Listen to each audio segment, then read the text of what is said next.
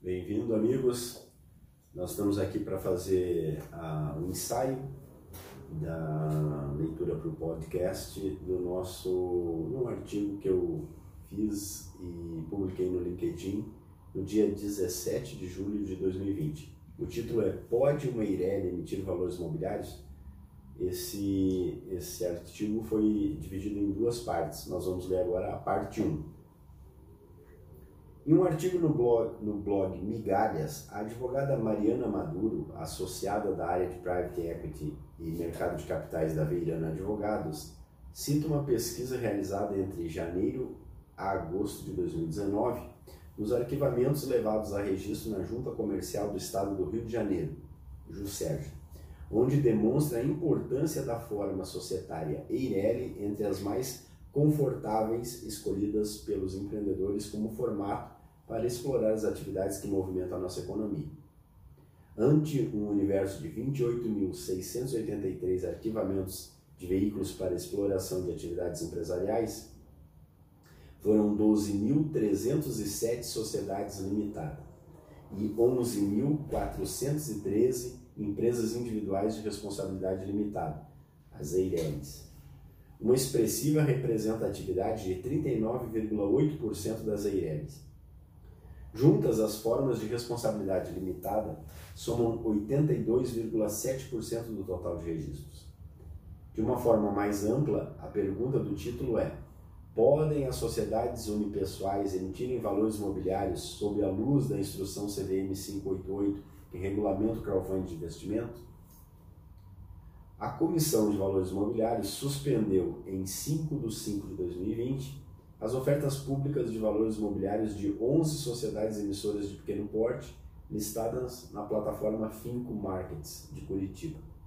A justificativa trazida no ofício 152-220-CVM-SRE-GER3 foi de que essas emissoras eram constituídas sob a forma de empresas individuais de responsabilidade limitada, EIRELI, e que, sendo desta natureza jurídica, não poderiam emitir valores imobiliários, uma vez que o inciso 2 do artigo 2 da ICVM 588 exige que os emissores de valores imobiliários sejam organizados sob a forma de, entre parênteses, abre aspas, sociedade, e que o Código Civil, no artigo 44 e no título 1A, artigo 908-A, e título 2, artigos 981 a 1141, diferencia claramente as sociedades das EIREG. Menos de dois meses depois, no dia 1 de 7 de 2020, o site da CVM comunicava ao mercado que havia suspendido todas as sete ofertas da plataforma Cluster 21 de Porto Alegre. O ofício da área técnica da SRE da autarquia salientou que entre as não conformidades estava a de alguns emissores não serem enquadrados como sociedade empresária de pequeno porte, uma vez que havia uma Eireli e uma, e uma empresa individual entre elas. A suspensão de 30 dias de uma oferta pode, ter, pode ser transformada em cancelamento definitivo se os vícios não forem sanados nesse prazo além de obrigar a plataforma a publicar comunicado ao mercado, informando o cancelamento das, nas mesmas redes e veículos onde anunciava a oferta, e enviar comunicação para cada investidor que já tenha subscrito a emissão, permitindo a possibilidade de revogação do investimento até o quinto dia útil após o recebimento do informe. Uma celeume tanto, para a plataforma, para a sociedade emissora e também para o investidor que já se decidiu por realizar este investimento alternativo. Mas o pior é a sensação, num leitor mais desavisado dessa notícia, de que os operadores da plataforma devem ser uns amadores. Afinal, como não sabiam algo tão óbvio como uma Eireli não ser uma sociedade? Trata-se de uma questão interpretativa. A abordagem da CVM me parece demasiado estricto senso limitando o entendimento no sentido literal da palavra, da palavra de que só pode haver uma relação societária entre dois entes. Mas o sentido antropológico e jurídico de sociedade empresária pode ser e é um pouquinho mais amplo. De fato, o Código Civil, no artigo 44, define tanto as sociedades, inciso 2, quanto às empresas individuais de responsabilidade limitada, inciso 6, introduzidas pela Lei 12.441 de 2011, como pessoas jurídicas de direito privado, mas segregando-as em dois tipos distintos. Ainda que o artigo 980-A do Código Civil Brasileiro, que define a IREL como, abre aspas, empresa individual de responsabilidade limitada que será constituída por uma única pessoa titular da totalidade do capital social, fecha aspas. As diferencie do extenso título 2, artigos 981 a 1141 do CCB, que define as regras para as demais sociedades, o parágrafo 6 do artigo 908, 980-A diz que, abre aspas, aplicam-se à empresa individual de responsabilidade limitada no que couber as regras previstas para sociedades limitadas. Fecha aspas. Pesa que durante décadas, juristas especializados em direito empresarial e tributário fizeram com que a legítima aspiração do setor empresarial de inclusão no seu ordenamento jurídico de um instituto facilitador da formalização de negócios de pequeno porte operados individualmente. Desde os anos 1980, inúmeros países já possuíam um regulamento específico para sociedades unipessoais e por muitos anos se discutiu no meio jurídico as vantagens de se criar esse tipo de sociedade também no Brasil.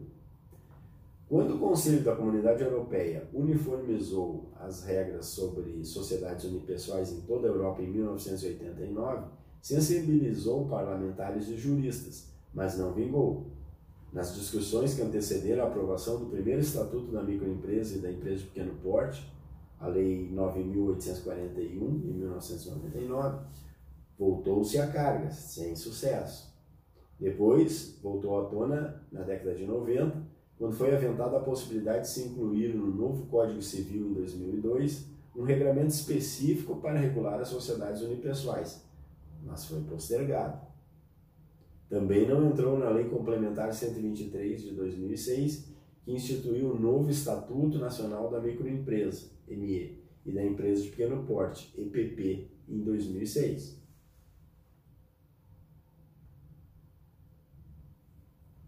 Como se vê, a questão da necessidade de se regulamentar a sociedade unipessoal no nosso arcabouço legal é questão antiga, que sofreu altos e baixos, mas que sempre faltou força política. A coisa só foi finalmente acontecer no dia 12 de julho de 2011, após um trâmite legislativo de dois anos, quando foi publicado a Lei Ordinária Federal número 12.441, instituindo a Empresa Individual de Responsabilidade Limitada, EIRELI.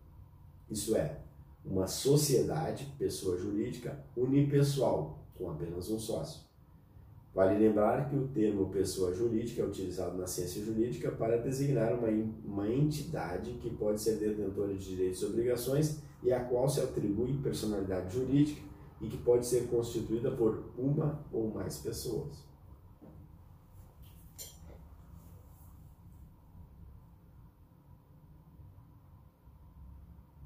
É importante lembrar que durante todo esse tempo as atividades econômicas de menor porte foram, em regra, exercidas por sociedades limitadas, a partir do Código Civil de 2002, denominadas de sociedades simples ou de responsabilidade limitada, classificadas como micro ou pequenas empresas, conforme a variação de sua receita bruta anual, mas que possuem em seus quadros societários, necessariamente, dois ou mais sócios, nos termos do artigo 981 do Código Civil, que é, é taxativo abre aspas, celebram o contrato de sociedade as pessoas que reciprocamente se obrigam, fecha aspas.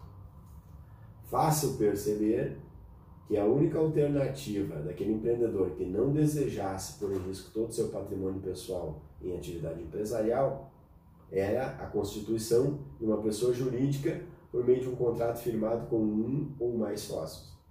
Esse expediente do Código Civil foi o responsável pelo surto empreendedor de pais, mães, irmãos, cunhados, primos e, não raro, funcionários da própria empresa adotarem ação empreendedora em profusão, a partir de participações ínfimas de 0,5% a 1%.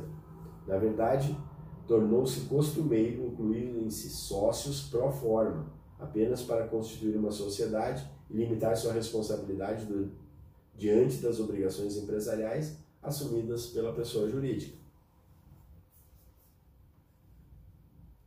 A situação só mudou em definitivo com a medida provisória da liberdade econômica 881-19-MP, pronunciada pelo presidente Jair Bolsonaro e pelo ministro Paulo Guedes, que instituiu a chamada Declaração de Direitos de Liberdade Econômica.